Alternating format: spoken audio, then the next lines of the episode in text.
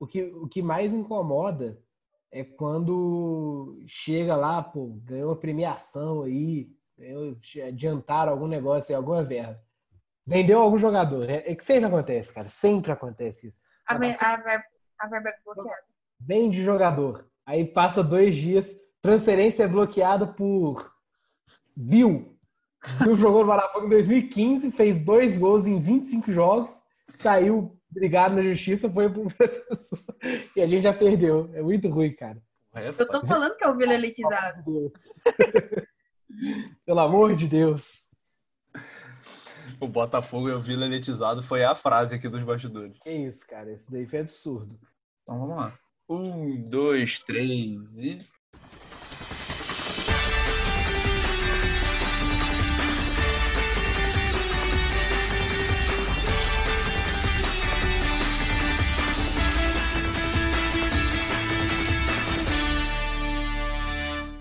Chegou! Chegou o time do Linha Cash na sua podosfera mais uma vez. Bom momento para você que está ouvindo a gente no dia, no lugar, na hora que você estiver ouvindo. Eu sou Gabriel, colunista do Flamengo, e esse é o Linha Cash número 10, o quinto dessa quarentena de estádios vazios.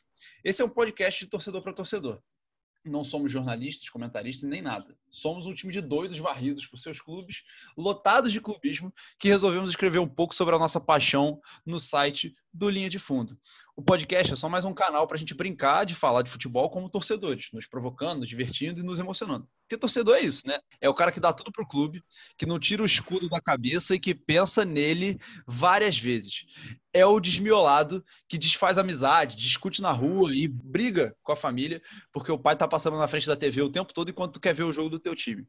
O torcedor é o louco apaixonado, que se debulha, que se ajoelha, que chora por coisas, por um clube para o qual seu choro parece inútil. Aparentemente, a derrota de 11 caras correndo atrás de uma bola num gramado qualquer não faz a menor diferença na vida de alguém que tá vendo eles jogarem mas faz. Não só essa partida faz diferença, como na verdade pode ser o contrário. O choro do torcedor é o que faz aqueles homens existirem e muitas vezes é a sua voz que faz os homens do campo vencerem, o que pode provocar, por sua vez, uma nova onda de choro nos torcedores. E para falar de choro, de grito, de emoção, eu já começo aqui com uma das torcedoras mais fanáticas que quem já se ouviu falar a cantora do último podcast. Ana Lívia, tudo bem? Olá, tudo bem? Tudo tranquilo aqui em Goiânia. Seguimos em quarentena, por enquanto ainda sem chorar pelo meu time, por motivos bons ou ruins. E vamos aí falar um pouquinho dessas emoções né, que o futebol sempre provoca nos torcedores. É isso. Hoje a ideia é discutir o seguinte tema: torcida influencia no resultado em campo? Faz diferença de verdade? Porque a gente está vendo agora na quarentena os jogos vazios. Mas a gente vai tomar essa discussão lá na frente. Por enquanto, eu só quero tudo bem de cada um dos nossos que estão aqui no Linha Cash. Júnior, continuar em Goiás. Júnior, colunista do Goiás e do Atlético Goianiense. Tudo bem, cara? Como é que você tá? Olá, Gabriel. Por aqui tudo tranquilo. Olá, até mais companheiros aí de podcast. Olá você também que está nos ouvindo. Que esse décimo episódio tem muita coisa bacana para a gente discutir. É isso, meu querido. E agora vamos mudar de estado, vamos aqui para mais perto de mim, para não no estado Rio, mas é quase Rio. É, Giz de Fora, Guilherme, colunista do Botafogo, como é que você tá, meu querido? Fala, Gabriel, tudo bom? Cariocado do Brejo, né, aqui em de Fora, como o pessoal gosta de se referir. Estou é, muito bem aqui, né, na medida do possível, nesse período intenso de quarentena, que não acaba nunca. Eu tô doido para isso acabar, porque quero muito voltar aí no estádio, a ver meu time no estádio, porque torcida faz diferença, né, Gabriel? Assim, a gente vai falar sobre isso, mas acho que é inevitável a gente pensar que a torcida não faria diferença, né? A torcida faz muita diferença e faz muita diferença, estou muito bem e feliz, né? Porque minha torcida nesse período de quarentena tem feito muita diferença. Não somos muito, muitos, mas ganhamos muitas enquetes nesse período.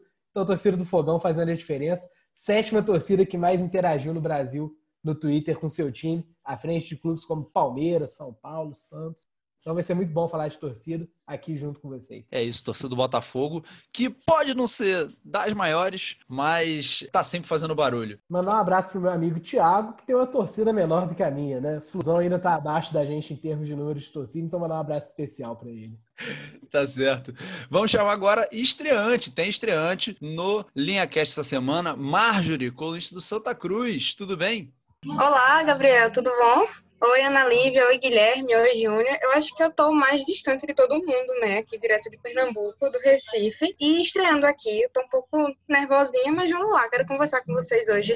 É isso, é isso. Não precisa ficar nervosa, não. Tá longe, mas a ideia do Linha Cash é essa também, é a gente trazer gente de tudo que é lugar de cada uma das regiões. Temos gente aqui no Sudeste, no Centro-Oeste e no Nordeste para falar de futebol hoje, para a gente ter o maior nível de diversificação possível. Tem certeza que vai ganhar e todo mundo vai ficar feliz. Porque a Vasco é muito campeão do mundo, é muito campeão do mundo. Tem certeza que vai ganhar e todo mundo vai ficar feliz. Porque a Vasco é muito campeão do mundo, é muito campeão do mundo. Tem certeza que... Então, cara, para a gente começar, eu queria fazer um giro rápido sobre futebol na pandemia, né? Ou pelo menos os retornos aí. Toda semana eu pergunto a mesma coisa para a gente saber como é que tá. Então, Marjorie, aproveita que você já começou a falar. Como é que estão os esforços ou não esforços para a volta do futebol em Pernambuco? Aqui tá tudo um pouco encaminhado, sabe? Pelo menos os times da capital, Náutico, Esporte Santa Cruz, já começaram a treinar. Santa Cruz agora, essa semana, fez a segunda bateria de testes e cinco pessoas testaram positivos, mas eles não divulgam é, quem foi que testou positivo. Então, pode ser jogador, pode ser da comissão técnica, ou pode ser algum profissional que está ali no meio com eles. Mas esses, essas pessoas estão é, no sétimo dia, todas elas da doença, e vão passar mais sete dias afastados. Mas até então foi só isso, assim. Os times estão treinando, fazendo trabalhos físicos, e está tudo caminhando certinho para que a, a, volta seja mais rápida, né? A, a, federação daqui do estado valoriza muito o estadual, é a Federação Pernambucana. Então, ela está tentando antecipar esse retorno para o quanto antes. Beleza, então temos aí como é que estão as coisas em Pernambuco. Vamos agora para Goiás. É, Ana Lívia ou Júnior? Ô, Júnior, você quer falar da bagunça que está aqui? Então, aqui em Goiânia, em Goiás, nós estamos no que podemos chamar de verdadeira zona. É, os times tinham voltado a treinar, tanto os quatro, quatro da capitais, incluindo Goiânia, que vai disputar a Série D. Porém, com um novo decreto governamental que escalona o da quarentena, que fica de 14 em 14 dias. E fez com que parasse todos os treinamentos. Virou uma bagunça, porque alguns clubes têm é, CTs fora de Goiânia, como o Goiás e o próprio Goiânia, e estão tentando a liberação para jogar lá. Já Vila e Atlético vão ter que se deslocar para um caminho mais longo, para cidades mais longes para conseguirem treinar. E até o momento, nada oficial. O Brasileirão pode estar chegando e vai ter clubes goianos um pouco atrasados.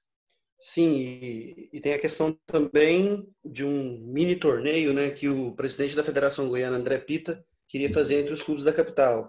E acabou que o crescente número de casos em Goiânia, em Goiás, fez até o governador Ronaldo Caiado é, um novo decreto e, além disso, a falta de patrocinadores também, de investidores para o torneio fez com que o presidente da federação cancelasse esse torneio. O Goianão, na, isso já, é, na minha opinião, é, sem chance de voltar, porque times do interior já, já, já nem tem jogadores mais e sem chance de volta mesmo.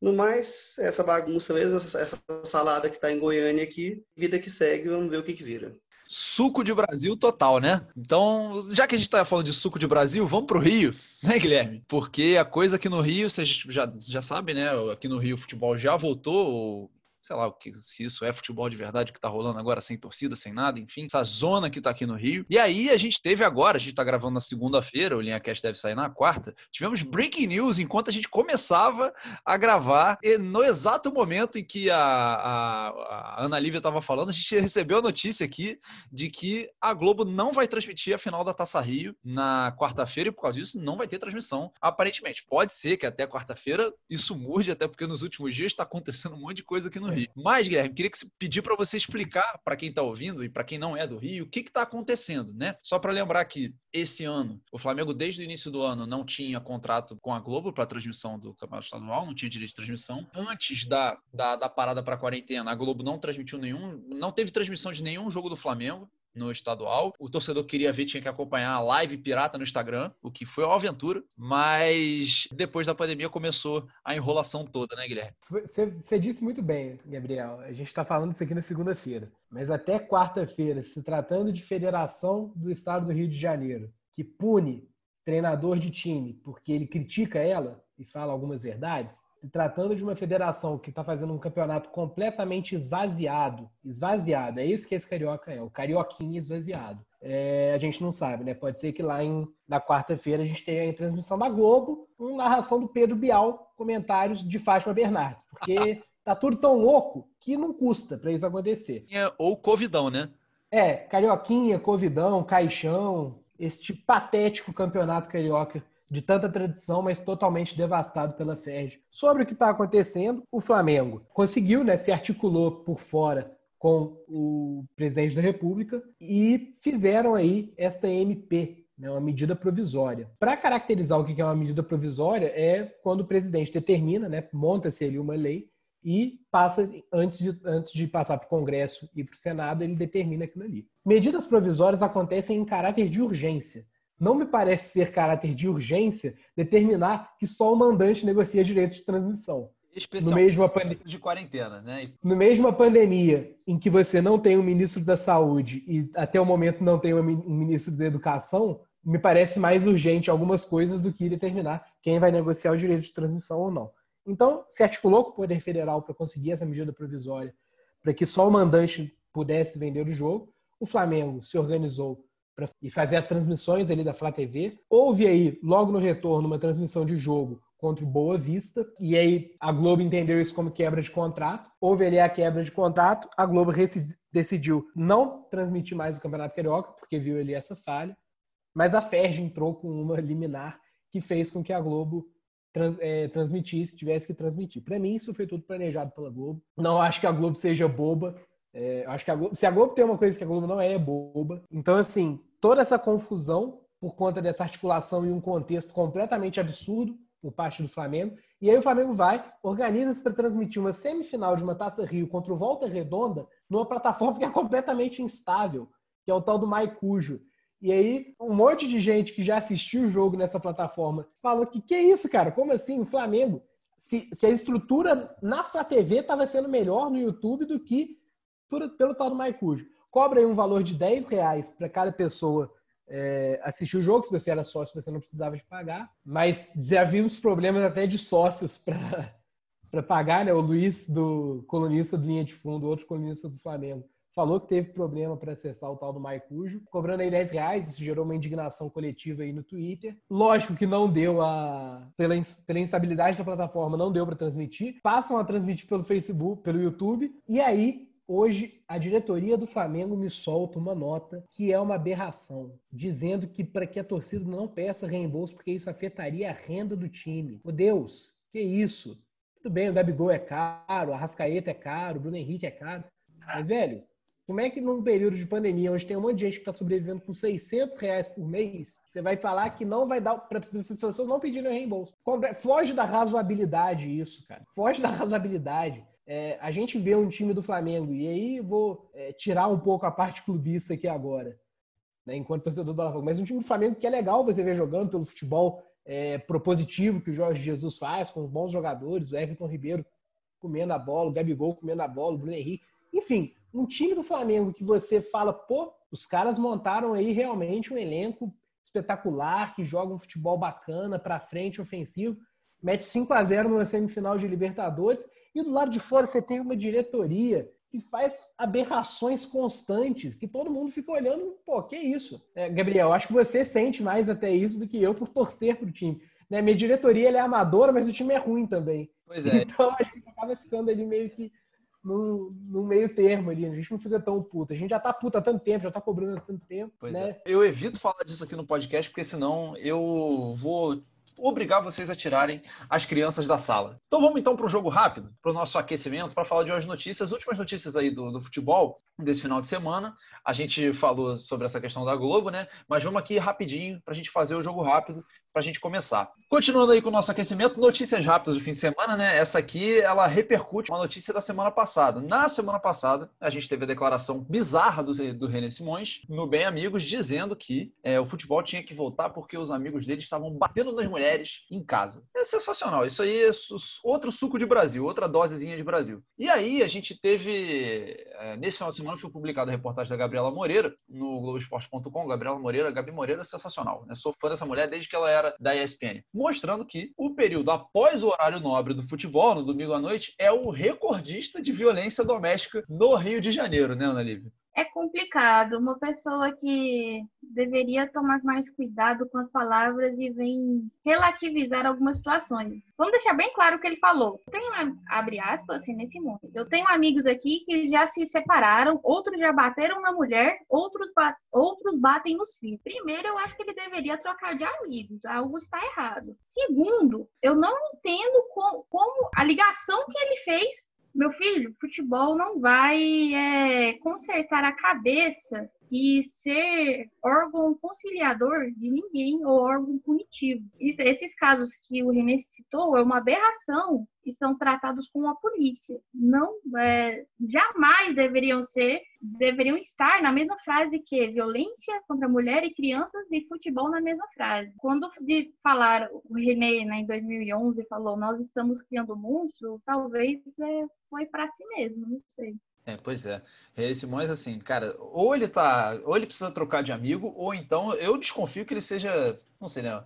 Bateu o processo aqui, mas não sei se ele tá falando de amigo igual o pessoal que faz pergunta pra Laura Miller no Altas Horas fala dos amigos também, né? É, ah, não, porque meu amigo quis perguntar, enfim. O René Simões, como técnico, é um ótimo dono de restaurante que vende camarão. Putz, Mas enfim. Pelo amor de Deus. Então eu vou passar para Marjorie para a gente continuar nessa toada, porque a gente teve o caso Dudu nesses dias. O Dudu tomou um exposed do Léo Dias, né? Quem diria? Léo Dias aí interferindo no mercado do futebol, no mercado não, né? Mas no, no universo do futebol. E aí ele divulgou um vídeo em que no Instagram dele mostrando o Dudu num carro em que aparentemente ele está agredindo a mulher dele, a Malu Ohana. E a história, né? Ela depois contou em depoimento que ela estava estando em casa para buscar o computador do filho, e aí o Dudu estava alterado, bateu nela, enfim. E aí a gente teve, tá aí nessas, nos últimos dias, as notícias de que o Dudu vai sair do Palmeiras. Tá fugindo ou não tá fugindo, Marjorie? Só para complementar, eu acho que o René Simões não deveria trocar de amigos e sim denunciar os amigos, porque eu acho uma relativização muito grave você falar de uma agressão de forma é, como se fosse algo comum, natural. E sobre o Dudu, eu acho que quando Léo Dias comenta, é porque a situação se tornou pública de vez e não vai ter fim nem tão cedo. E acho que uma saída agora seria sim uma fuga, uma tentativa de fuga, porque sairia dos holofotes daqui e talvez cairia um pouco no esquecimento da mídia aqui, principalmente do Léo Dias, que pode ficar rendendo esse assunto aí por muito tempo. Não, o Dudu tá muito claro, assim, de que tá fugindo, né? Ele tá sendo negociado, inclusive, ou as negociações estão encaminhando de jeitos absurdos, assim, nos últimos dias. Do tipo, E, e essa, essa facilitação de negociação para reduzir valores só mostra a pressa em querer se livrar, é, trazendo um pouco para, assim, esses casos, né? Aqui em, em Pernambuco, o esporte tem um jogador chamado Juninho, que se envolveu em uma polêmica também. Eu acho até chato falar polêmica, porque não é polêmica, né? Acaba se tornando crime, a questão de agressão. O caso de Juninho aqui não teve muito andamento em relação à comprovação, então eu vou usar o termo polêmica para não me encrencar por aqui. Ele se envolveu com a polêmica e o esporte tentou por muito tempo se livrar. Ele chegou até a ser negociado com o Corinthians, mas a torcida feminina do Corinthians ela não aceitou. E aí o esporte carrega esse fardo que é Juninho. E eu acho que a facilitação de negociação, reduzindo preços, só mostra como isso é uma imagem negativa para o clube, como o clube quer se livrar e como o próprio jogador quer se afastar do epicentro, assim, da confusão que está vinculado, né? Ele está sendo é, tudo jogador do Palmeiras. Se ele mudar de time, talvez essa imagem mude, ele cai um pouco no esquecimento dessa situação. É isso. É, inclusive, parece que o Dudu teria falado para os diretores do Palmeiras que ele queria sair porque ele queria um pouco de paz e ficar longe da ex-esposa. Eu tô vendo muitos passadores de panos de plantão aí falando sobre ah, o vídeo é editado, o vídeo não é editado. Gente, vamos fazer o seguinte: abra o papai Google, pesquisa o nome do Dudu e vai nas, na- nas páginas de notícias que não são rela- relacionadas a futebol. Tem notícias de violência doméstica desse cara, desse cara há anos, que sempre foi encoberta pelos times do qual ele estava. Então, Vamos dar uma maneirada no- nos paninhos que tá todo mundo passando? É, pois é. Exatamente. Então, não é o momento para se duvidar ou se questionar, assim. É, nunca se é, mas quando acontece mais de uma vez, eu acho que o alerta já tem que estar ligado há muito tempo e atitudes como relativizar ou achar que a gente não deve se meter ou problematizar esse tipo de coisa não é a solução, assim. Eu acho bem problemático, na verdade. E a gente tá vendo um padrão aqui também, né? Porque já são vários os casos. Teve o Giano ano passado no São Paulo, Dudu agora, Dudu já algum tempo, né? O Juninho, que a Margem trouxe pra gente. Mas enfim, são vários os casos. O que incomoda é que isso continua acontecendo e daqui a três, quatro meses já se esquece. O Jean tá de. Acho que foi pro, foi pro Atlético Goianiense. Isso. Então o cara vai, comete um crime e já passou. Ah, ninguém lembra. Esqueceram. Então é, é muito triste isso e assim, as meninas disseram tudo. Só para. Posso complementar só uma coisinha bem rápido?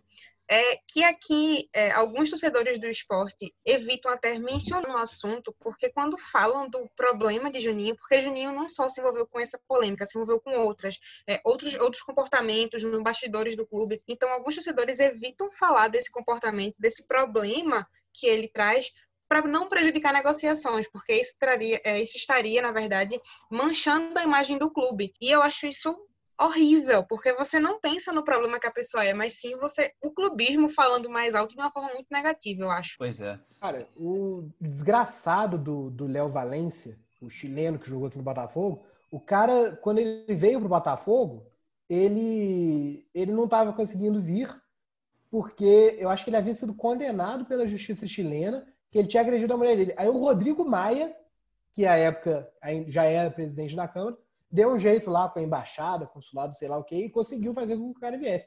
Porra, que isso, cara? E o cara ficou aqui, graças a Deus já foi embora. Pô, o próprio, o- perdão aqui o palavrão, mas o filho da mãe do Bruno, São 11 e meia, então acho que eu já posso usar desse palavreado. Vocês me desculpem, mas ele pipocou, ele é um bananão.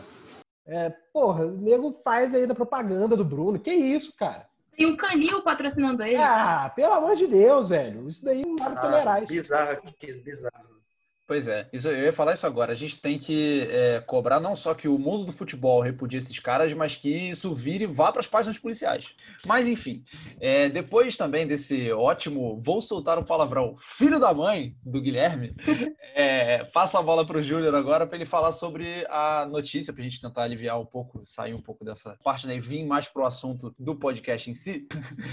Caio Ribeiro Moment, né, do Guilherme. É, eu vou passar para o Júnior, cara, porque o Rogério Caboclo, presidente da CBF, disse que em agosto já teremos Campeonato Brasileiro das séries A, B, C e D acontecendo. Exatamente, né? O palavrão bananão.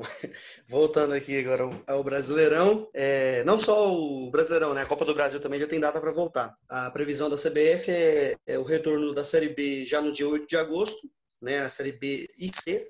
E a Série A no dia 9 de agosto. E a Copa do Brasil, juntamente com o Brasileirão Feminino, para o dia 26 de agosto. Isso já era um desejo antigo da CBF, já, já tinha soltado nota sobre isso e agora voltou né, a, a reforçar essas datas. E aí a gente fica, deixa a, a pergunta, até que a gente já comentou no, num podcast anterior. Gostamos muito de futebol, claro, mas vem cá, é algo essencial voltar agora? Peraí, é, estamos aí há quase um, um mês então da volta, se, se assim for.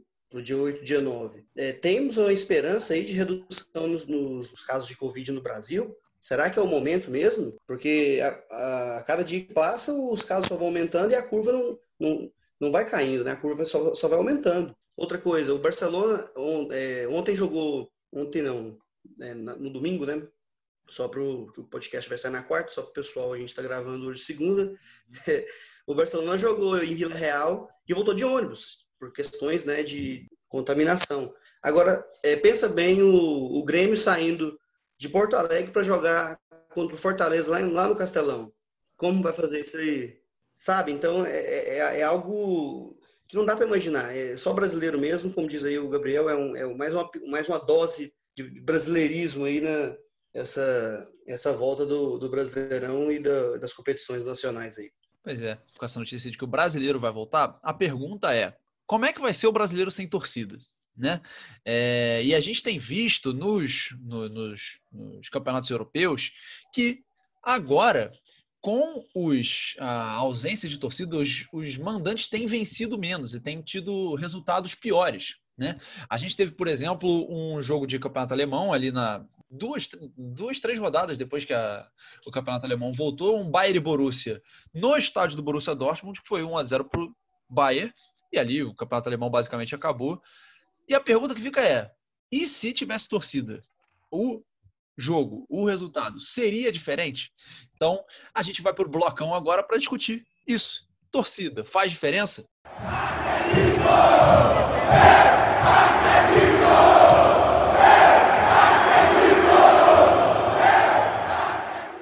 Pergunta que eu vou deixar aí para os nossos colunistas, né? Para a gente começar aqui discussão. E aí, quem quiser pode começar a falar. Torcida realmente influencia no resultado dentro de campo? Bom, na minha opinião, é óbvio que torcida influencia.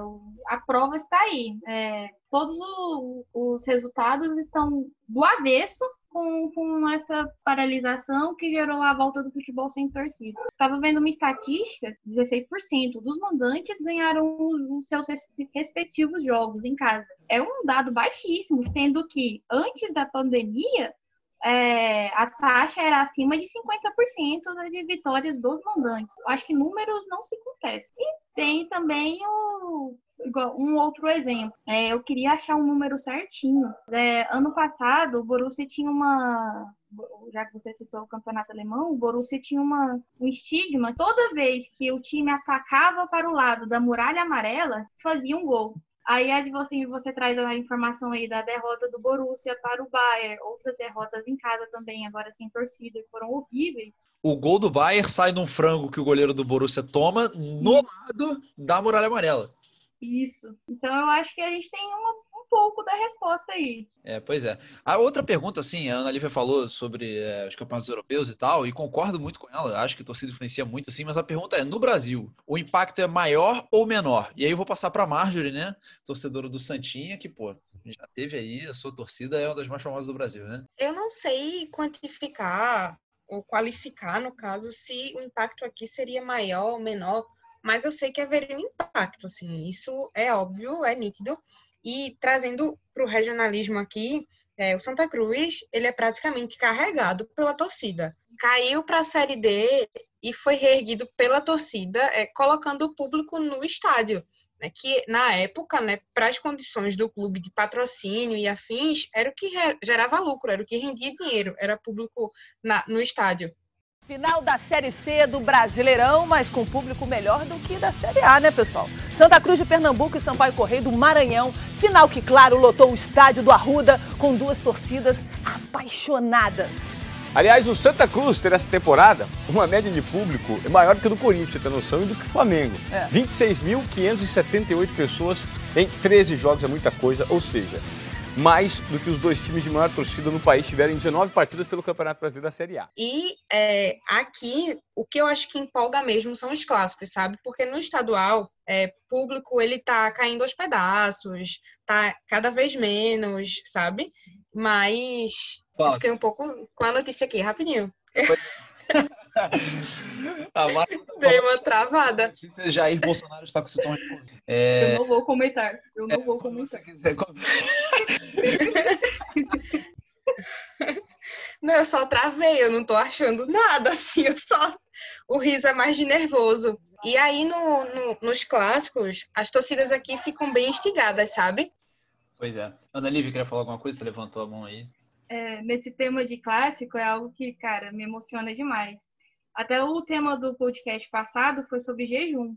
O Vila estava num jejum de ganhar clássico, que era do. Eu mesmo não tinha presenciado isso. E até que em 2016, eu do nada eu falei, não, pai, eu vou no jogo. E eu vi pela primeira vez o Vila ganhar um clássico dentro do estádio, com um apoio assim da torcida que a gente estava lá porque era torcedor, porque era besta, não tinha como ganhar aquele clássico. A besta é ótimo. Ganha, e ganhamos, e não sei, quem conhece o Serra Dourada sabe que ele fica assim no alto do morro e a gente estacionamento. À medida que a gente saía do, do estádio, a torcida do Vila no estacionamento, você via gente em cima dos carros, você, em cima de barraca, em cima de árvore. Eu não sei explicar o que foi aquela loucura quando a gente conseguiu quebrar jejum. E é só me ligou assim nesse tema de clássico que é mais uma das provas também que influencia e também tem toda a razão quando fala que a torcida pode atrapalhar. É, um ano depois disso, é, nós tivemos uma briga dentro do, do Serra entre as torcidas e a partir disso, clássico não, não tem com duas torcidas, é só torcida única. Então, o Goiás e o Vila resolveram mandar nos seus respectivos estádios, que é o Oba e, a Serrinha, que é, é bem acanhado, né? Cria aquele, aquele, aquele aspecto de caldeirão, aquela pressão, mas tá dando ruim. Deu ruim pro Vila é, 2018, a gente perdeu, 19, esse ano nós empatamos lá. O Goiás conseguiu ganhar na Serrinha, mas não criou o clima totalmente que, que as torcidas esperavam, só de pressão. Fez pressão no, no, no nosso time também. É, vou passar para você, Marjorie, daqui a pouco. Deixa eu só passar para o Júnior primeiro, porque já que a Ana Lívia falou em clássico, né? Vou passar para outro lado. Então, Júnior, fala aí, cara. É, a Ana Lívia falou, por exemplo, de como a torcida mexe a favor e contra. Né? Então tem os dois lados, não é isso? Pois, era exatamente isso que eu ia falar, né? É, que é óbvio que, que o torcedor ele influencia no resultado. Só que tem um outro lado da moeda, né? Ele pode muito bem incentivar como, como atrapalhar, às vezes, né? Seja por questões de de brigas ou atirar coisa no gramado, né? E, e por aí vai. Só corrigindo um dado, Dona Lívia, é, esse ano os, dois clássicos do Goiás Vila foi empate. Na Serrinha foi 1 a 1 também. É, foi 1 a 1 e no Uba foi 0 a 0 é, só, é, o ano passado o Goiás ganhou os dois, na Serrinha e no Uba. E eu queria é, levantar um, um, um, aspecto do seguinte: o Atlético, é, depois que ele voltou para o Acioli, ele ficou muito mais forte. O, o Atlético jogava no Serra, não, não dava. É, a torcida do Atlético já não, já não é muito grande aqui em Goiânia, já não lota muito, Serra é gigantesca, é, cabe mais de 40 mil pessoas. O Atlético levava 3 mil torcedores, e então pegava aquela coisa, né? E aí o, veio a, a, inauguração do Estádio Olímpico, no centro de Goiânia, que não é do Atlético ainda, mas é o mais acanhado um pouco. O Atlético se identificou, passou a jogar bem também, mas quando voltou para o Antônio Scioli, que é o estádio do Atlético lá na, na, no bairro de Campinas, que o torcedor abraçou mais e, e era, se fez mais presente. O Atlético, inclusive, conseguiu mais um acesso aí ano passado e vai jogar a Série A esse ano. E já, já um exemplo, vou dar um exemplo que a Ana Lívia sabe muito bem disso, que do torcedor atrapalhar o time. O próprio Vila, o próprio Vila tem sofrido muito, muito, muito nos últimos anos com partidas dentro de casa. O Vila consegue vencer fora, mas quando chega em casa consegue perder e engraçado que a torcida do Vila é conhecida aqui por ser a mais vibrante, a mais apaixonada, que apoia mais. A partir de hoje ninguém vai bater no Tigrão não, nem bunda de, de, de Tigrão aqui não. Porque o Satanás tá fora daqui da gente hoje. E nós vamos ganhar de qualidade. E eu bater essa desse Bahia até lascar. Porque eu sou Vila! Mas ao mesmo tempo, o time é, parece não vem correspondendo. Chega é, na hora de jogar em casa, seja no Serra, seja no, Oba, e a torcida até criou várias teorias de que é, uma macumba que tem no Serra, uma macumba que tem no Oba, e foi mudando, mudando, mudando, e acaba que o, que o time não consegue corresponder da mesma forma como corresponde fora de casa. Intervalo de jogo e o torcedor quer bater de chinela no Rony, viu? Isso aqui é chinelada no Jairo e no Rony. Eles merecem isso aqui, ó. Chinela, chinelada na bunda, chinela na bunda desse povo, rapaz. Como é que vem passar uma vergonha? Um cara que nem eu, assalariado. Eu gasto 40 reais pra vir no estádio aqui, ó, 20 conto. Eu tenho que meter o chinelo no dinheiro dessa aqui, ó, chinelo em. Não, eu vou bater em mim, cara. Eu vou bater em mim que eu vim no estádio. Opa! Eu, eu vou, eu... Toma, otário! Otário! Otário! Toma! Deixa eu bater um pouquinho também, né? É, é uma zica que não dá para explicar. A gente já quer proibir bandeirão, é, bateria, o estilo do rádio, para ver se o que, que tá acontecendo aqui dentro de casa. Música, música também. Música, tem uma música que é proibida, a torcida do Vila não canta. Por isso eu vou, vou me silenciar, mas é proibido, ninguém canta. Olha só, essas coisas de, de estádio são interessantes, né? Depois eu vou passar para o Guilherme para falar do Newton Santos, mas é, um dos casos que eu acho mais famoso assim de questão de torcida, né, é o caso do Náutico com os aflitos, porque assim, puta que pariu. Eu olhando assim de carioca, no, no rubro-negro, né, quando eu penso nos estádios, sempre quando eu pensei nos estádios em Recife, eu sempre achei essa coisa de uma pressão muito grande, né? A ilha tem muito essa coisa, o, o estádio com alambrado, é, tudo de concreto e tal, que é uma coisa que tá meio que acabando no, no Rio aqui, ou nos grandes centros, as arenas e tal, mas sempre foi muito acanhado e desses todos, né? O, o- os aflitos era o que parecia mais caldeirão de todos. Nossa, acabou, né? até hoje. É, e acabou um pouco essa coisa quando o Náutico foi pro, pro estádio lá de São Lourenço da Mata, não é isso? Isso, Gabriel. É, eu não lembro exatamente o ano, mas a Arena chegou aqui para a Copa de Pernambuco, para a Copa do pra Copa do Mundo. Tô doida aqui. A Arena foi construída para a Copa do Mundo e aí o clube que foi beneficiado entre aspas, porque acabou sendo um malefício pro, foi o Náutico, né, que foi mandar os jogos na Arena de Pernambuco. E a Arena de Pernambuco, para vocês que não conhecem aqui o Recife, ela é no fim do mundo. Eu conheço. Assim, Eu tenho parente em Recife, então é, eu já fui, pelo menos no Arruda eu já fui. O estádio é maneiríssimo. Mas eu sei mais é, é ótimo. é longe. O, o estádio lá da, da, da, da É. Arena é longe. Assim, é, é difícil o acesso o, a, o- a Copa do. Meu Deus, a Arena de Pernambuco, ela é muito difícil de chegar, ela é deserta, ela é só mato ao redor, sabe? A promessa era que fosse uma cidade da Copa ali ao redor, mas nada disso foi pra frente. Mas enfim, quando o Náutico foi pra lá mandar os jogos lá, nossa, estádio de Copa do Mundo, vai ser incrível. E a torcida do Náutico aqui, ela tem uma coisa de ser mais elitizada, de ser o público mais abastado aqui no estado. Então, eles se, se sentiram no privilégio, né, de estar mandando os jogos na, no estádio de Copa do Mundo. Só que foi o contrário, assim, a distância. A torcida do Náutico, isso quem está dizendo não sou eu, tá? São pesquisas, é a menor dentre as daqui de Pernambuco. Mas para não dizer que eu estou metendo pau no rival, é, foi, saiu uma pesquisa recente de que ela é a mais fiel daqui. Ou seja, tipo, as pessoas, torcedores do Náutico, torcem apenas para o Náutico e não o Náutico é outro time, entendeu? Então, assim, é a menor, mas são, é a torcida mais fiel. Só para não dizer que eu tô batendo muito neles. E aí, quando eles foram para a Arena de Pernambuco, é, os jogos tinham pouquíssimos públicos, é, pouquíssimo público. Isso já era uma piada aqui, local, de ah, tá mais cheio do que jogo do Náutico. Tem 10 pessoas na minha casa, tem mais gente que jogo do Náutico. E aí foi uma, é, a piada se intensificou e os resultados também foram caindo muito. E aí, em 2018, o Náutico voltou para os aflitos, era promessa de campanha do presidente do Náutico, voltou para os aflitos, voltou a mandar jogos lá com grandes públicos, o que não é muito difícil porque o estádio é pequeno, mas não é pequeno desmerecendo, é pequeno porque dá uma sensação de caldeirão mesmo, como você disse. Apertado. Então, isso, e assim, ao redor tem prédios, então é uma coisa muito é, quente, sabe? É muito efervescente.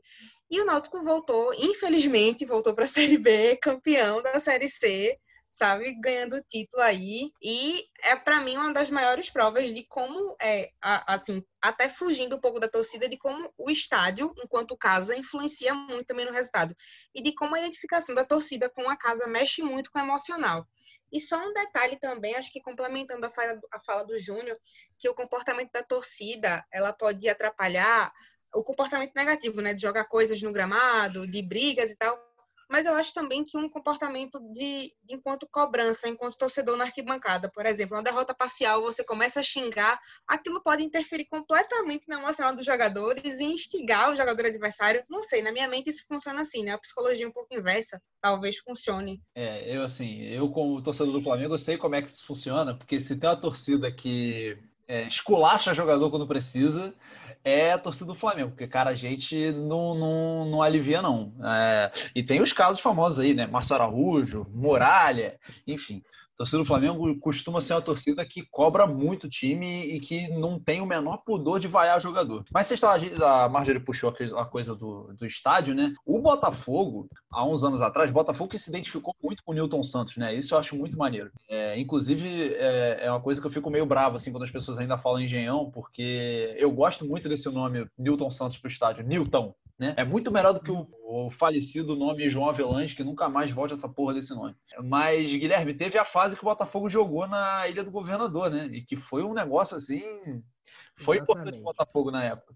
Só falar uma coisa rapidinho, Gabriel, em relação aos estádios do Nordeste. Eu, eu nunca fui num estádio no Nordeste, mas mais especificamente nisso que a Marjorie estava falando. O Aflitos, porra, cara, eu odeio quando o Botafogo vai jogar contra o Náutico no Aflitos, porque a chance do Náutico ganhar é 98%. O Botafogo pode estar com o Messi em campo e o Botafogo vai ter mais chance de perder do que o. Porque, pô, jogar lá é muito difícil, cara. É, a torcida do Náutico ela faz ali um caldeirão absurdo. E no Arruda, o time aqui da minha cidade tem ótimas lembranças. É, o Tupi foi campeão da Série D em cima do Santa Cruz, ali no Arruda. Arruda lotadaço, cara. Eu lembro que eu tava na casa da minha avó assistindo o jogo na Rede Vida.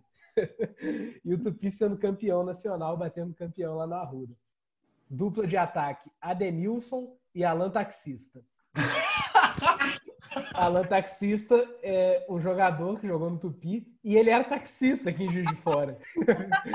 então ele ficou famoso com esse nome, o Alan Taxista. Mas aí, acabando pegando esse, essa questão do Aflitos e aí a Ilha do Governador, em 2016, o Newton Santos ficou fechado por causa das Olimpíadas. Enfim, o Botafogo. E, e ali na Ilha do Governador, e aí, vamos lá. O Botafogo teve o, a questão do Newton Santos, que, enfim, né?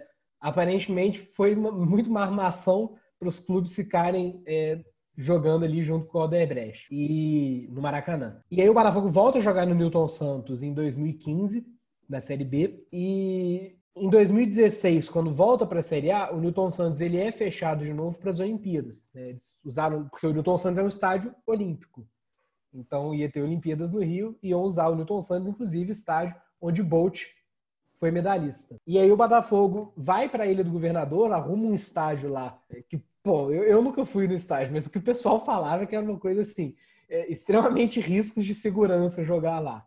Isso você ia torcer. Era tenso, eu fui algumas vezes e era, o negócio é meio esquisito lá. A torcida do Botafogo, o João Moreira Salles fala muito disso, né? Que assim, a gente não é muitos, mas quando a gente quer, a gente vai, a gente enche o estádio. E lá na Ilha do Governador era fácil de encher, porra. 8 mil pessoas a gente enchia num minuto. mas assim, brincadeiras à parte, o Botafogo nos últimos dois anos aí que no último ano, principalmente, que brigou para não cair, né? Em 2018 a gente se salvou mais cedo. É, mesmo fazendo promoção de ingresso, a torcida do Botafogo carregou o time para se salvar do rebaixamento. Mas aí na Ilha do Governador, cara, o Botafogo teve aquele período que foi completamente louco, né? De estar tá na zona de rebaixamento na primeira rodada do, do segundo turno, o Jair Ventura assumir e o Botafogo engatar uma série de vitórias que coroa-se numa classificação para Libertadores em quinto lugar, né? Deu ainda aí uma sorte de aumentar o número de vagas. O Botafogo se classifica para Libertadores, ganhando partidas lá na Ilha do Governador.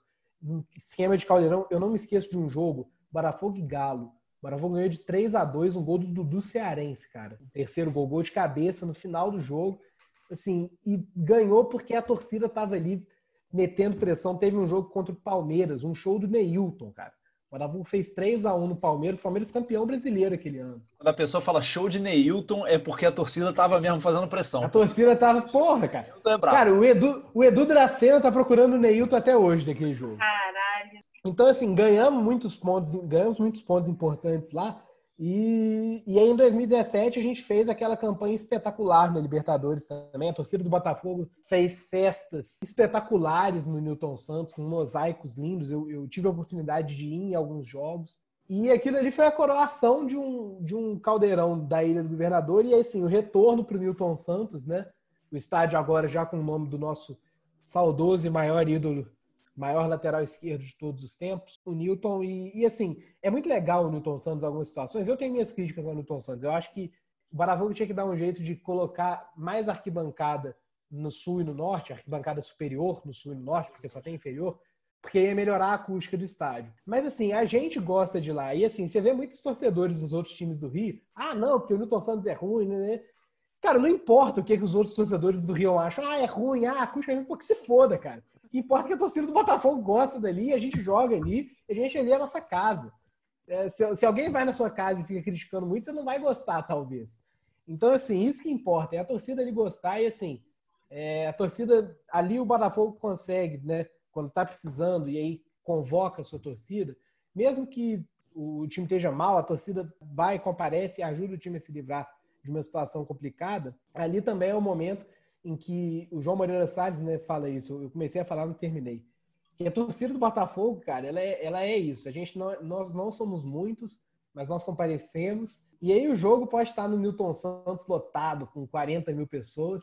O Botafogo estiver ganhando de 3 a 0 nos 40 do segundo tempo, a gente vai estar lá pensando, vai virar. Então, assim, é, mesmo essa torcida, né, que o Luiz Antônio Simas, que é um grande historiador, fala, né, que é a torcida que mais lê Schopenhauer. É a torcida do Botafogo. Porque é pessimista pra caramba e tudo mais. Ainda assim faz a diferença, né? A gente ficou 21 anos sem ganhar nada e ainda continuamos uma torcida nacional, né, que está no Brasil inteiro. E estamos aí há 25 anos sem ganhar um título importante. Mesmo tendo um número não tão grande, ainda é um time nacional com uma torcida de proporção nacional. Assim, nisso que você falou, né? Eu, pessoalmente, como flamenguista, eu odeio o Newton, eu odeio o, o Newton Santos. Pelo menos a, a, eu fui ver o Flamengo jogar no, no é, duas vezes. O, na estreia do Ronaldinho, Ronaldinho Gaúcho, que por sinal não jogou no Maracanã pelo Flamengo nenhuma vez, que é a calamidade, jogou só no Engenhão. E fui ver Flamengo e Olímpia.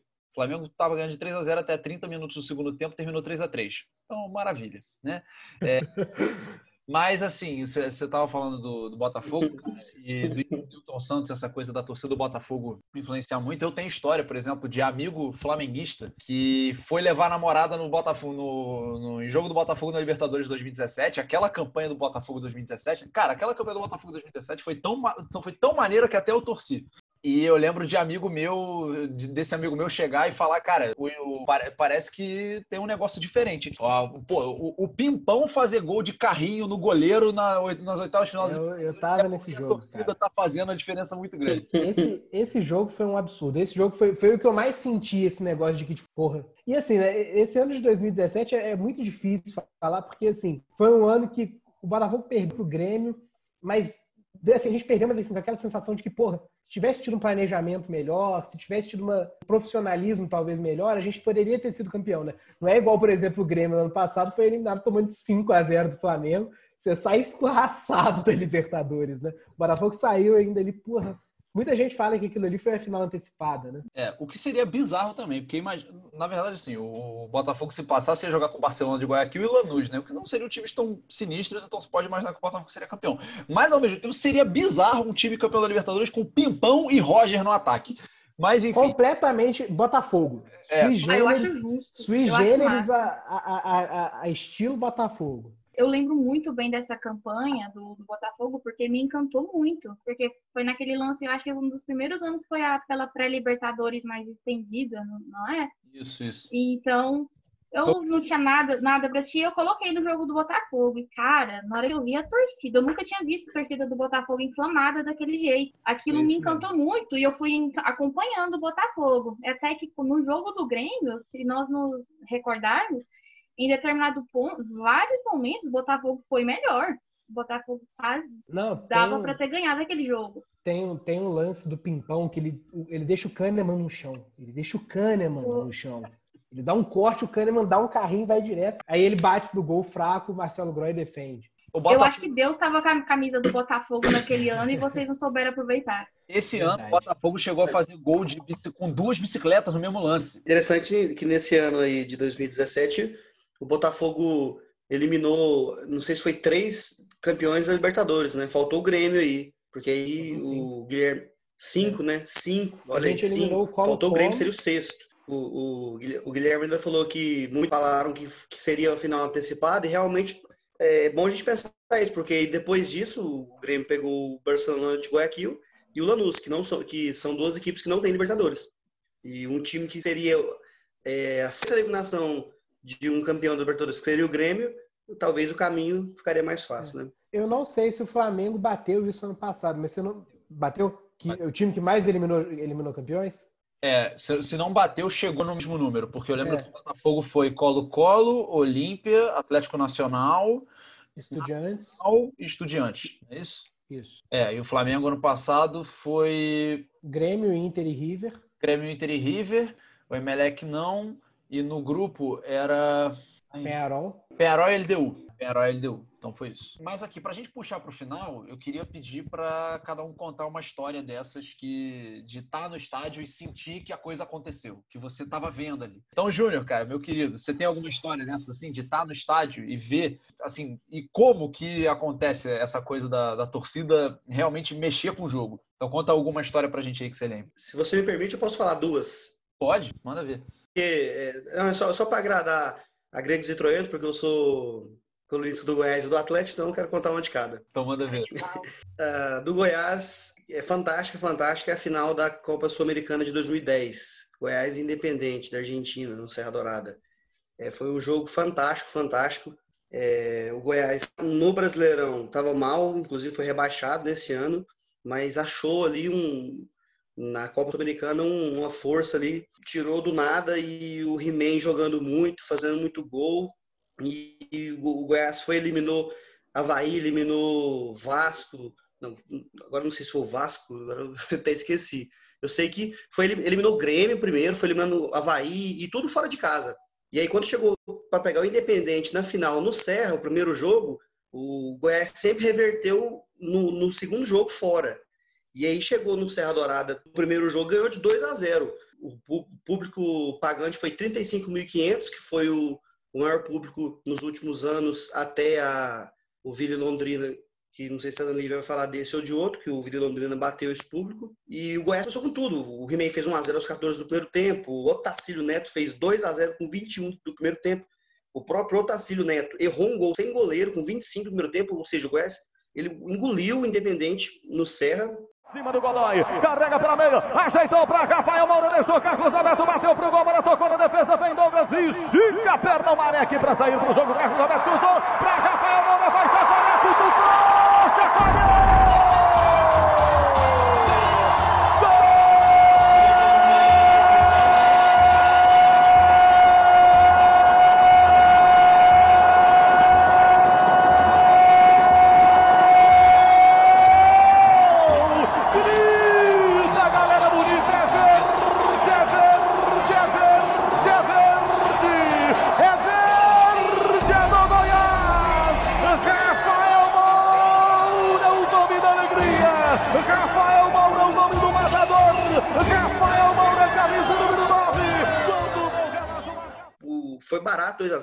2 a 0 poderia ter sido 3 4 E aí, infelizmente, no jogo da volta, por questões aí de regulamentos toscos, né? O, o, Independente ganhou de 3 a 1 o campeonato que tem um gol fora de casa inteirinho como critério de desempate, na final não tem. Pô, é pra ter, não tem nos jogos, nos jogos todos. E aí ah, teve, o, foi no, para, para, os pênaltis e o, o Goiás acabou acabou derrotado. É, eu vou ser bem clubista agora, me perdoem o ouvinte eu dei risada demais naquele gol que vocês levaram, do, que o cara tava sentado. O Goiás levou um gol, o cara sentado na frente do goleiro. Nossa, foi, foi um dia muito feliz. Não, os três, gol, os três gols que o Goiás tomou lá, lá em Avejaneira foram bizarros, bizarros, bizarros. Os três gols. Um, um, deles, um deles, o Marcão, que jogou no Palmeiras depois, joga de lateral e zagueiro, ele chutou uma bola em cima do atacante do Independente, que a bola encobriu o Arley. Ou seja, a, o, o, jogador do Independente lançou uma bola para o atacante do Independente. O Marcão protegeu, o Arley saiu para pegar a bola, né? E nessa indecisão, o Marcão foi dar um balão, conseguiu acertar o jogador do Independente, como o Arley tinha saído do gol para pegar a bola, foi, foi encoberto e, e, eu já não sei se foi o segundo ou o terceiro. Eu sei que não foi o primeiro. O Goiás, quando estava 1 a 0 com o Independente, ele empatou com, com o gol do He-Man. E aí o, a esperança do torcedor esmeraldino é essa, porque o Goiás sempre estava jogando melhor fora. E no Serra tinha ganhado 2 a 0 E aí acabou que foi por água abaixo aí o que seria o principal título aí do, do Goiás na, na história, um título internacional. Daria muito pano para zoar os rivais aí no, no, no estado. Do, do Atlético, vou falar um jogo em 2013. O Atlético subiu para a Série A em 2009, manteve três anos a Série A, né? 10, 11, 12. O, na campanha de 2011 chegou a a se classificar para a Sul-Americana, ganhando do Flamengo no antigo Engenhão por 4 a 1 enfim. Em 2012 acabou caindo e em 2013 estava na Série B. E aí uma crise danada, disputando contra o rebaixamento da Série B e aquilo, aquele jogo e não sei se vocês se recordam, eu falei é, um pouco mais cedo no podcast que a torcida do Atlético não é uma torcida de comparecer muito. Mas nesse dia, no Serra, foram 16 mil pagantes, o que parece é pouco, falando aí de Flamengo, de, e eu acabei de falar do Goiás, que foram 35, para o Atlético é um, foi um, um, público tremendo, o caldeirão, foi um 16 mil pagantes é que ele tomou conta do, do, do Atlético aquilo, e o Atlético estava sendo rebaixado até os 41 do segundo tempo. Foi Atlético e Guaratinguetá, última rodada da Série B, quando o atacante Juninho fez o gol aos 41, né? 1 a 0 para o Atlético, aí já deu uma, uma, uma relaxada já no elenco, porque quem disputava interessante o rebaixamento era justamente Atlético e Guaratinguetá. É pontos corridos, mas foi ali um confronto direto de última rodada. O empate rebaixava o Atlético, a vitória, o Atlético ultrapassava o Guaratinguetá e jogava o Guaratinguetá para a terceira divisão.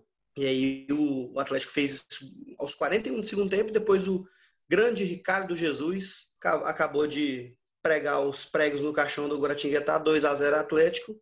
E foi um jogo marcante aí para o torcedor atleticano, é, apesar de do, um grande público para padrões de muitos times, mas para o Atlético foi um, um jogo em que a torcida fez diferença e compareceu é, em peso. Ana Lívia, a sua já sei qual é, né? Vila Nova Portuguesa, conta essa história pra gente. Eu já falei que eu sou chorona, né? Eu acho que é difícil eu lembrar dessa história e não me emocionar novamente. Então, em 2015, Vila vinha de uma reconstrução que a gente pensou que seria a última vez que a gente teria que passar por, por aquilo, mas infelizmente não foi. Mas vamos voltar. 2015, o Vila estava fazendo até uma boa campanha, só que nas duas últimas rodadas da primeira fase da Série C, nós empatamos e perdemos um jogo, o que resultou, nós teríamos que jogar a, o jogo de classificação para a Série B, a ida dentro de casa e a volta fora, contra a Portuguesa, que vinha daquele, daquela sequência, né, de estar na A, cair para B e cair para C. Portuguesa era toda a favorita. E foi um jogo, o Serra estava lotado, só que o Vila estava levando muita pressão o, o time não se achava. E não era um o Vila naquele ano não era um time muito vistoso, assim, era, era um time muito compacto e aguerrido. Em determinado momento do segundo tempo, não sei o que aconteceu, que raios a torcida entendeu. Olha, vamos subir o som da torcida do Vila. Isso é bonito demais.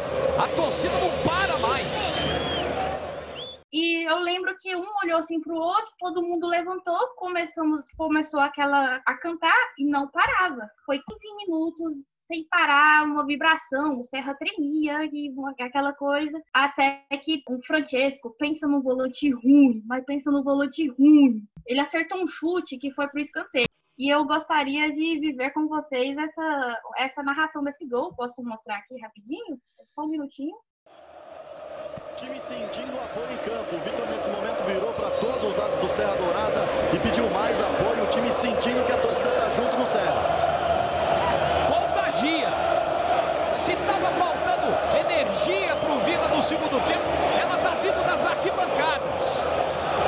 Está no ar essa energia. Essa vibração do torcedor colorado, que vem junto agora para a cobrança do Marcelo. Quem sabe o gol do Vila, bateu em cima do Paulinho. Ele reclamou que o Paulinho saiu antes. Olha o rebote. Francesco! Anderson manda para escanteio. Marcelo vai cobrar o escanteio. Vem com o pé direito. Tá todo mundo lá dentro da área. 24 minutos nesse segundo tempo. O Vila quer voltar para a Série B. O Tigrão quer subir de novo. Marcelo levantou, olha o desvio e medalha.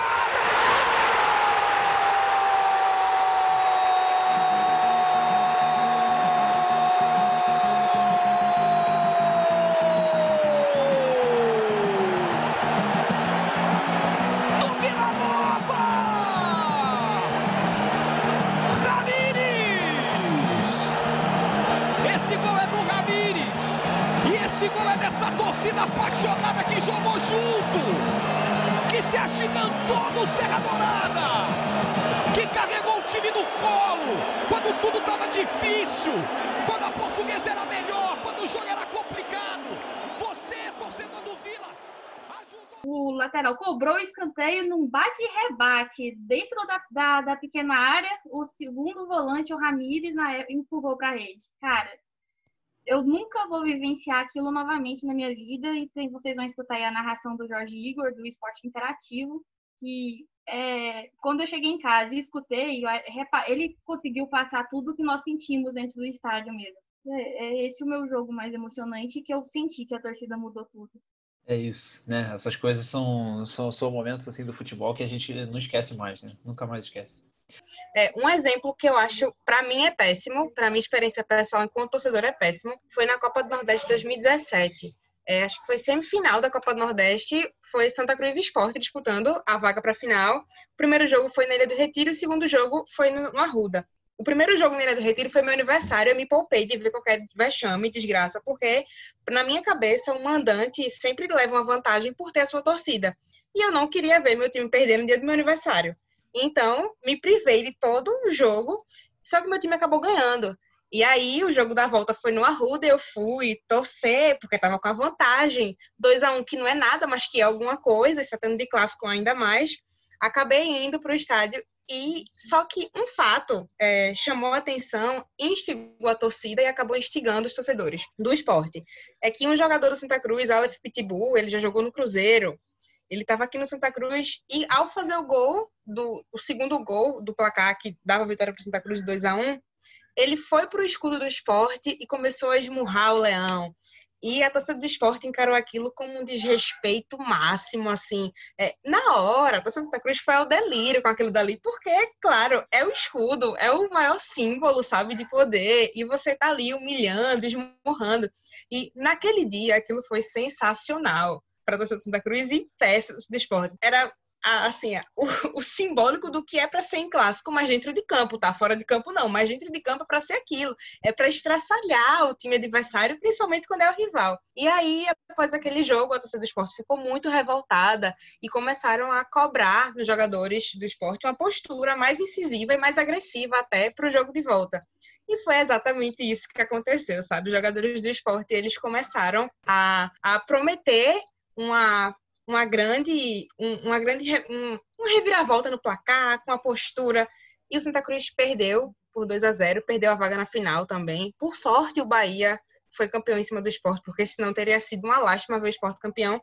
Mas, assim, a torcida do Santa Cruz ela ficou muito acomodada com o placar e muito eufórica com aquele fato, né, do murro, e a torcida do esporte ficou muito mais instigada e efusiva. Então, foi horrível aquele dia para mim, porque eu vi a torcida rival, né, comemorando no meu estádio. Então, a torcida ela tanto tem um papel muito importante dentro do estádio, mas também no emocional do jogador, assim. O, o que eles conseguiram fazer com os jogadores para o jogo da volta foi impressionante, porque eu não vi meu time, eu vi meu time jogando com o regulamento embaixo do braço e que não serviu porque acabou o regulamento, né? 2 a 0 sem chance de classificação. E foi, assim, uma das grandes provas mais recentes de torcida influenciando dentro e fora de campo em resultado. E olha, olha essa imagem. Eles simularam ali um pisão na cobra, a cobra coral, né? O Santa Cruz é conhecido né, como a cobra coral, o mascote, e aí eles foram lá e pisaram na cobra coral. Mais uma provocada do Santa.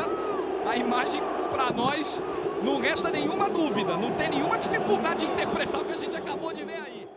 Guilherme, meu querido, sua história de arquibancada. Tava pensando nisso aqui durante o dia. Eu acho que esse jogo que eu falei do Nacional contra o Botafogo foi uma coisa assim muito atípico, porque as coisas nunca são fáceis para o Botafogo. E esse dia foi muito fácil.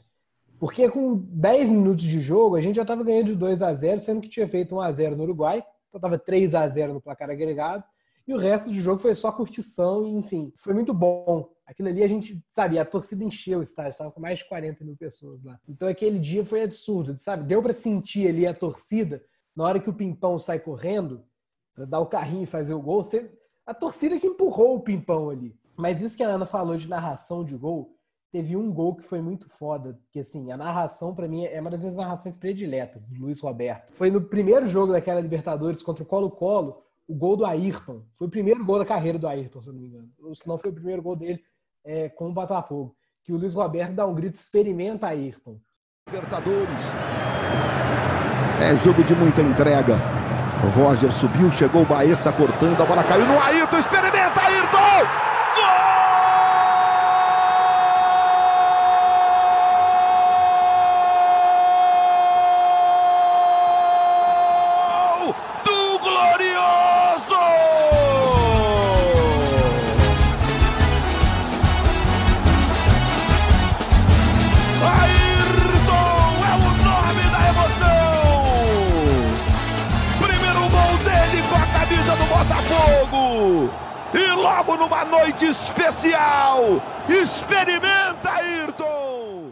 foi a primeira vez que o Botafogo, foi o primeiro gol que o Botafogo fez naquela Libertadores marcante. E também o outro jogo no Newton Santos, que foi o Botafogo campeão da Taça Rio, ou da Taça Guanabara, agora no me 2013.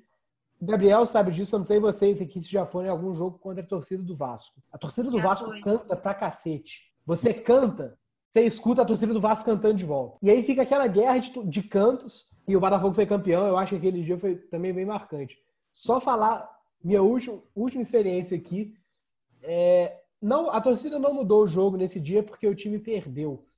mas eu fui num jogo do Galo contra o Corinthians, em BH. Eu fui na torcida do Corinthians. E assim, é, o Galo ganhou de 1x0, gol do Roger Guedes, se eu não me engano. Cara, a torcida do Corinthians é uma coisa, assim, foi uma, vivenciar a experiência de assistir um jogo na torcida do Corinthians foi uma coisa impressionante, cara. Os caras são muito é, torcedores, sabe? Eles cantam o tempo inteiro, o tempo inteiro. E aí aqui tem uma. E assim, né? falando do torcida do Corinthians, impossível de não lembrar a campanha da Libertadores de 2012, que, porra, essa semana aí reviveram o, o, o áudio do um vídeo de São Paulo na hora que o, que o Corinthians foi campeão. Véio. Porra, a foguetada, os gritos. A torcida do Corinthians, eu acho ela uma das. Pra mim, é a torcida que mais faz a diferença no Brasil. É a torcida do Corinthians. Eu acho. Foi uma experiência fora de série, mas que eu vi meu time fazendo a diferença Botafogo Nacional 2 a 0 é, Pois é. Tem campanhas famosas, assim, né, com times que são levados pela torcida, assim, por tempos e tempos e tempos. A gente tem vários, assim, né? Eu. É acredito. Pô, torcida do Galo, que é isso, cara? Pois é, torcida do Galo 2013. Aquilo foi um dos negócios mais maravilhosos que eu vi no futebol, assim. Eu lembro de torcer, realmente, de, realmente torcer pro Atlético Mineiro na, na, Libertadores daquele ano. Então, o Galo de 2013, o Fluminense de 2009, é, lembro do Cavalinho do Fantástico voltando pro, pro rebaixamento e a torcida atrás do time de volta. É, o Santa Cruz para subir todos esses anos, né? O time na Série D batendo recorde de público. São Paulo quase caindo pro rebaixamento em 2017, a torcida indo também também. Corinthians de 2012, a gente falou, né? Flamengo de 2009, que o time era um cocô e. Não era um cocô, não, mas assim, tava bem embaixo e a torcida foi levando, levando. Tem essas campanhas, assim, né? Que o, a, o time tá mal, tem as horas que a torcida leva pro título, mas tem as horas que a torcida puxa de volta, né? Então, eu, por exemplo, a minha história dessas é um jogo em 2014.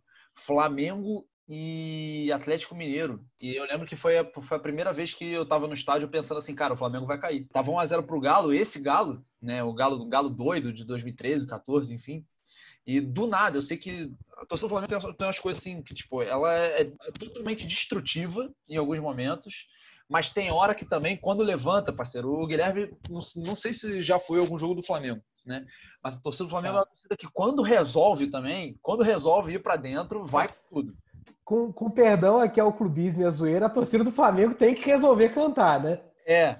Ultimamente, é... ultimamente tem cantado, ultimamente tem cantado. Não, assim, a torcida do Flamengo, o pré-Maracanã Novo, era uma torcida que cantava o jogo todo, o tempo todo, né? Mas no, no New Maracanã desconfigurou tudo. Mas o meu jogo é, é esse, assim, tava 1x0 pro Galo e do nada o torcedor do Flamengo resolveu que ia, que ia resolver o jogo. E eu sei que, cara, os caras do Atlético Mineiro começaram a, a perna tremer, você viu os caras de cima não sabiam o que, que fazia, e o time horroroso do Flamengo indo para cima, e aí terminou 2 a 1 um, é, um gol de cabeça do Eduardo da Silva, o croata, croata Eduardo da Silva, Domina a bola de novo, vem pelo bico da área, driblou primeiro, rolou para trás, deixou de prima, pintou, canteiros, Everton, João Paulo abrindo na ponta canhota, pediu, recebeu, dominou, centrou a bola, vem para a área, veio de cabeça, Eduardo da Silva,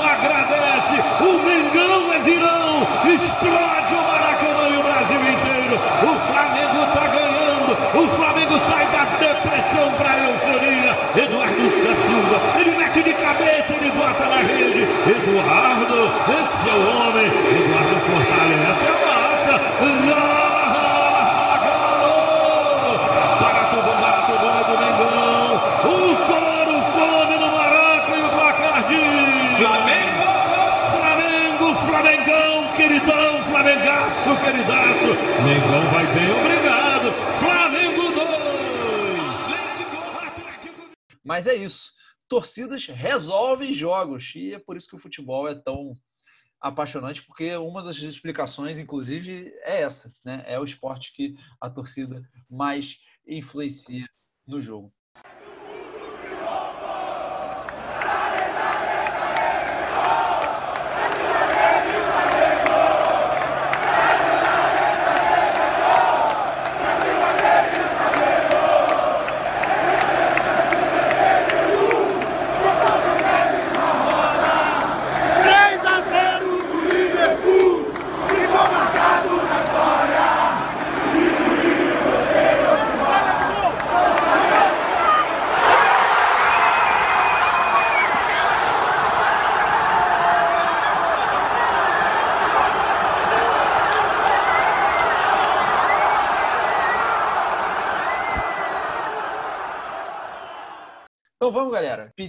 Recadinho final de vocês para a gente encerrar. Júnior, meu querido, seu recadinho final, por favor. Somente agradecer, meu querido amigo Gabriel, Ana, Guilherme, Marjorie, você que está nos ouvindo aí, continua ouvindo esse décimo episódio do nosso podcast, o LinhaCast. E fazer o convite para os próximos, né? Fiquem ligado aí nas, nas redes sociais do Linha de Fundo para não perder nenhum episódio aí dessa farra de loucos aqui do, do nosso podcast do Linha de Fundo. Abraço, valeu, galera. Boa, Júnior. Marjorie, seu recadinho final. É, pessoal, vou ficando por aqui também. Foi um prazer participar. Foi a minha estreia aqui no LinhaCast. Espero que tenha sido apenas a primeira participação de muitas. Até a próxima. Guilherme, meu querido, seu recadinho final. Tem breaking news aí do Botafogo, né? Que eu tô sabendo. Pois é, quando o papo é bom, é difícil falar rápido, né? É, breaking news do Fogão, aparentemente Vitor Luiz está a detalhes. Eu espero que na quarta-feira, quando esse podcast saia, a gente já tenha uma confirmação, porque lidar com Danilo Barcelos e Guilherme Santos não é fácil, nem um pouco. É, se juntar os dois, talvez seria meio lateral. O Vitor Luiz é um lateral completo. Então, assim, reforço importante se vier aí para o brasileiro como empréstimo. É muito bom estar gravando aqui com vocês de novo, falar de torcida. Enfim, pessoal, muito bom estar aqui com vocês. Escutem o Linha Cash. Enfim, é isso, galera. Tamo junto. É isso, valeu, Guilherme. Ana Lívia, seu recadinho final. Bom, foi, foi um prazer, é sempre um prazer. Nos escutem, escutem o próximo, que com certeza vai vir aí com boas histórias novamente. Compartilhem, se cuidem, e é isso. Eu achei que você ia usar o recadinho final agora para xingar a gente por ter botado o, o áudio de você cantando. Porra, volta. escutem, ah, escutem a palhaçada que fizeram com a minha pessoa no episódio passado também. A gente grava um, um áudio de brincadeira para os amigos, cantando um, um clássico do Liverpool, e do nada esse áudio é propagado num podcast. Eu, eu quero direito de, de áudio aí. É, pois é. Fora a possibilidade de vingança aí nos próximos podcasts. Vamos ver o que vai aparecer. É, galera, então obrigado a todo mundo que participou, Ana Lívia, Guilherme, Júnior, Marjorie.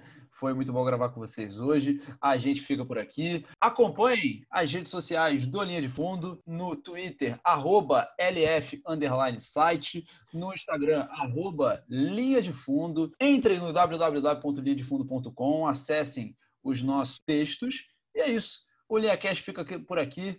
Muito obrigado pela sua atenção. Aquele abraço. Tchau. Fiquem em casa.